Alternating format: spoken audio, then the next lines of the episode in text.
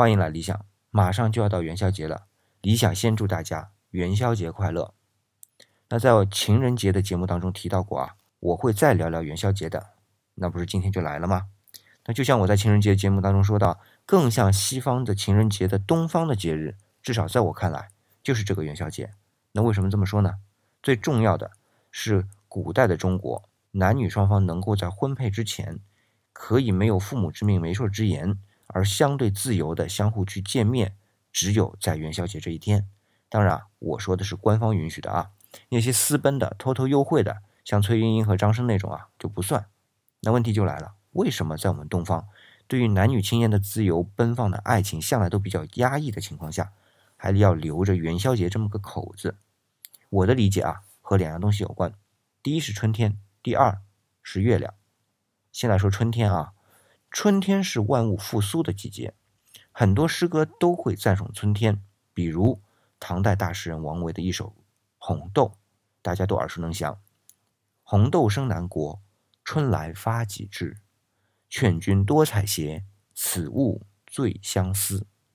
你看啊，正是因为春天，就更容易激发出人的相思之情。那对于那些情窦初开的男子和女子就更加了。我们原来的概念里边总认为啊，被董仲舒二程，就是程颢、程颐，还有朱熹改造过的儒家学说，是对于女子的一种禁锢。但是我们再仔细想一下啊，这天下女人和男人一起才组合成完整的人，而对于女性的桎梏，其实也是对于男性的压抑。只不过男子在实际的社会生活当中，拥有相对于女性更多的社会主动权，才变相的或者说是扭曲的摆脱了这方面的束缚，但也只是仅限于部分人群啊。我们说改造后所谓的正统的儒家观念，人是要禁欲的，这一禁欲在男女问题上呢？无论禁的是哪一方，另一方一定会被影响到。所以在春天来到的时候啊，无论是男子还是女子，这种自然的被压抑的相似的感情，还是会被激发出来的。这点是自然的规律，不是我们用什么思想、什么教义去可以打压得了的，甚至是泯灭得掉的。所以说，春天这个原因本身就是出自于人本身的本能和自然相对应的，而且这种力量非常强大。掩盖不住，所以这就容易理解了。那么再来看第二个原因，月亮。这正月十五是一个满月，那么这又和满月有什么关系呢？哎，我先不说别的啊，我们可以感受一下自己的身体，是不是总的来说，每到农历的十五，这个身体的状态啊，要比初一要好一些，血气要旺一些。如果你没有注意到呢，可以特别去注意一下，看看是否有这样的差别啊。这一点我以前也没注意过。但是后来看过《黄帝内经》之后呢，就开始注意了一下，大体上还就真这么个理儿。那么《黄帝内经》里边到底是怎么说的呢？他在《素问·八正神明论》第二十六里边啊，有这么一段：月始生则血气始精，胃气始行；月阔满则血气实，肌肉坚；月阔空则肌肉减，经络虚，胃气去，行独居。这里有两个概念啊，稍稍稍解释一下。第一个是胃气。这里的胃是保卫的卫，那字面上呢，就是说保卫的气。那保卫的气是保卫什么？整个人的身体，所以呢，也称为胃阳。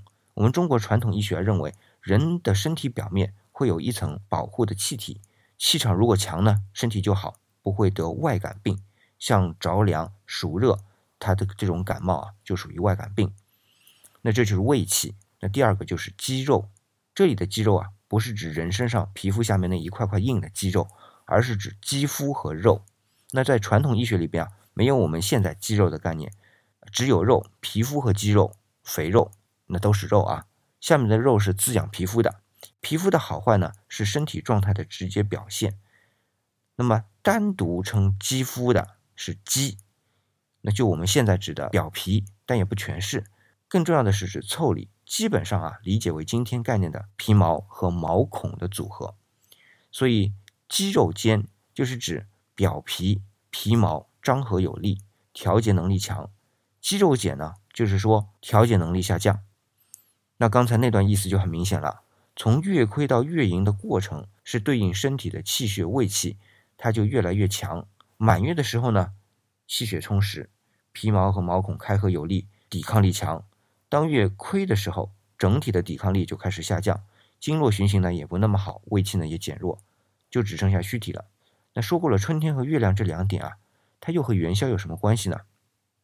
因为啊，元宵节是一年当中开了春之后第一个满月，这里的意义可就丰富了。首先，我们在电和电灯没有发明之前，人的生活是日出而作，日落而息的，基本上就是跟着太阳生活。因为到了晚上，基本上人类就没法生活，至少没法在户外生活，因为没有亮光嘛，所以又只能当满月的时候还能勉强有点光，对吧？当然不是，是因为到了满月，人的抵抗力就强盛，晚上可以到户外来活动，也不容易得外感病。那究竟是什么活动会得外感病呢？哎，我们现在听来可能觉得不好意思，但是在古代是件很自然的事，就是野合。别以为这是非常原始的行为啊，到汉朝都还是很普遍的一件事儿。那甚至我们现在可以看到啊，在四川成都的新都县出土的汉代四川野合图，这个图就是画在砖上面的，所以叫画像砖。那么目前出土啊有四块，这四块画像砖啊都有一个特点。就是画像中的人物不止男女两个，还有一些零星的，那姑且称他们在旁边围观的人啊。目前我们的专家学者对这四块的画像砖的研究，主要存在两大观点：一类呢是认为这和农业生产有关，也可能和巫术有关，反正呢就是这样的一个行为之后，它的收成会好；另一类观点呢，就是认为这是某一种官方的祭祀活动。但无论是哪一种啊，他的行为都是公开的。是当时的人们完全认同的一种行为，所以从这点出发，我们再来看元宵，那他的那种开放的态度，很可能就是沿袭了从上古开始人们这样的一种很自然的态度。从某种角度来阐述啊，甚至我们可以从里面看到我们人的动物性的特征，这很正常嘛，人本来就是动物。所以不论元宵节是从传说中的上古天地开始，还是在汉朝的汉文帝、汉武帝开始。还是到了隋唐，正式有了元夕节、元宵节的名称开始。其实啊，这个行为本身都一直存在的，而且啊，不论在民间还是对于官方，都是普遍接受的。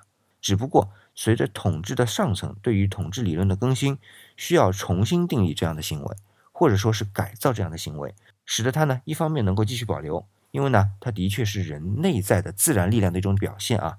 那另一方面呢，要和上层的所宣教的理论相契合。那么，随着上层理论的不断更新，我们的元宵节的习俗啊，也随之不断的更改。那究竟有哪些改变呢？这些改变又是怎样体现上层统治的理论的呢？这个我要留一个大关子，到明年元宵节的时候啊，我接着说。好，今天的节目就到这里。这里是理想主义，我是四眼理想，李是木子李。